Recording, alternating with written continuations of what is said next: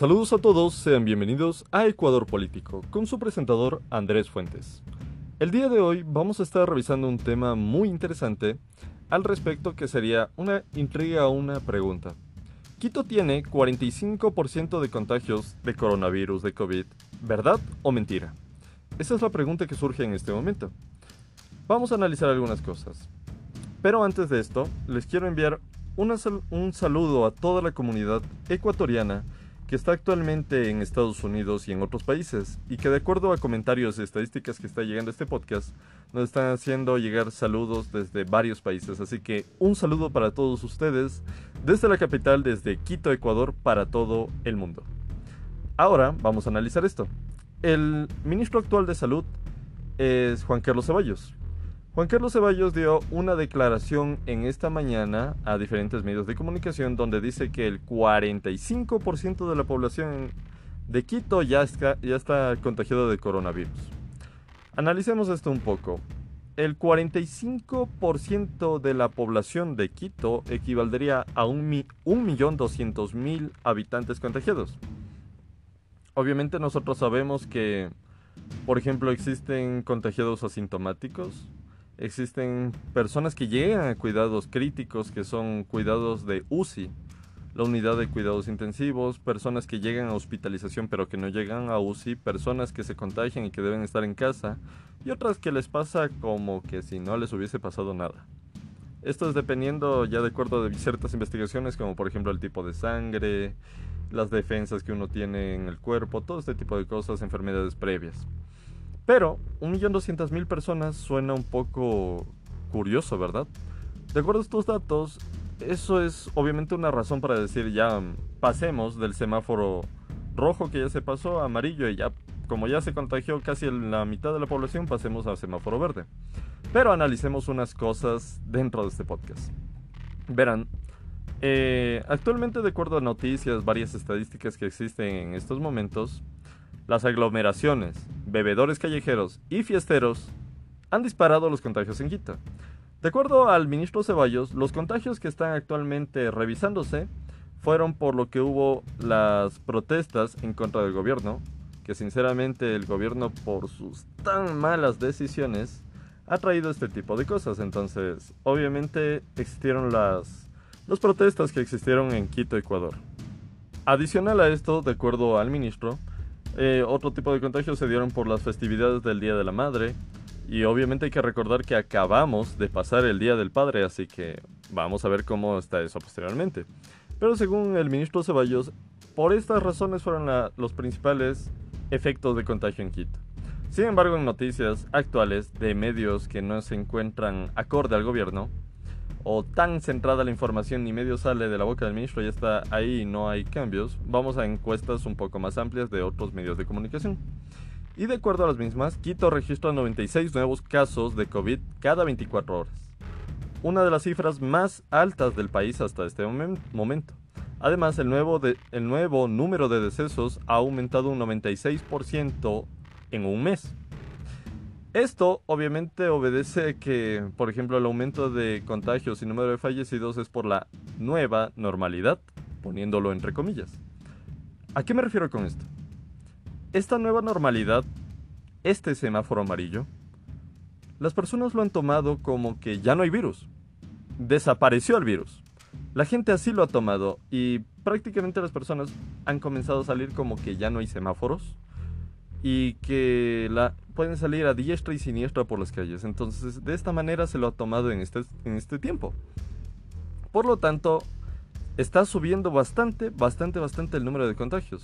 Pichincha registra 7.416 alertas.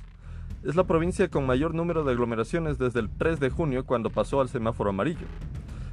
Eh, estas denuncias principalmente, para comentarles dónde se focalizan, verán, están en principalmente Calderón, Carapungo, Cotocollao, La Carolina, Centro Histórico, La Magdalena, Villa Flora, El Recreo, El Pintado y Chillogallo. Estos son los sectores con mayor eh, emergencias al respecto, o sea, mayor número de contagios. Digamos que la gente que ha estado más descuidada en todos estos sectores que estoy mencionando hasta este momento.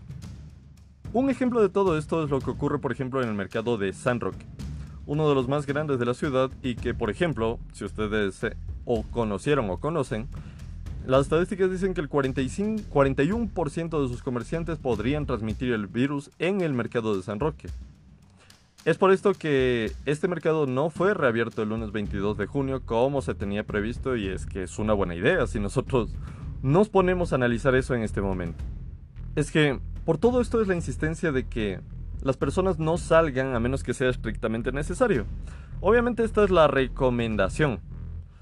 Pero la realidad es que, por ejemplo, los buses muchas veces van abarrotados. Y este, estos abarrotamientos es lo que causa muchas veces un gran número de contagios, desobedeciendo, obviamente, la regla técnica de que lleven menos de la mitad en estos momentos para evitar contagios. Pero muchos buceteros no obedecen este tipo de cosas, no entienden este tipo de consecuencias que pueden tener sobre la población, sobre la salud de las personas, entonces todo eso es el problema. Aparte, las personas no son conscientes, sinceramente. La mayor cantidad de personas no son conscientes, o por lo menos lo que sale en las noticias es increíble. Todo lo que nosotros podemos ver ahí. Porque, por ejemplo, el sistema del EQ 911, que es el sistema de emergencia en Ecuador, ha recibido 2.536 llamadas entre el 3 y el 20 de junio del 2020. Por este motivo, en Quito es la ciudad con mayor cantidad de alertas en el país hasta el momento. La cifra representa un aumento del 57% en relación al periodo en que Quito estuvo en confinamiento. Entonces hubo 1.615 denuncias. De 1.600 a 2.500, imagínense la diferencia. Entre las personas que salen, o sea, increíblemente lo que registran, las personas que salen a chupar, salen a libar, salen a hacer tantas cosas hoy en día, salen a tomar se pasan un solo vaso para todos los panas, para todos los amigos, se ponen a tomar de esa manera. Y entre todos se pueden contagiar con un solo vaso que se ponen a fumar. Aparte, utilizan un solo cigarrillo que pasa de boca en boca de cada uno de los amigos, de cada una de las amigas. Y así de fácil y sencillo se pueden contagiar. Personas que uno se pone a ver en los parques, novios, novias, que no se ponen a pensar que aguántense un rato a la calentura, oigan. En serio, no pueden aguantarse un rato, ya están en los parques, se bajan las mascarillas, se ponen a mucharse, se ponen a besarse ahí. O sea, ¿por qué no entienden que... Espérense un rato, espérense que pase en toda esta pandemia. Si a ustedes no les va a pasar algo, o sea, hablando en serio, les puede pasar algo a sus familiares, al resto de personas. O sea, reflexionen un poco de todo eso.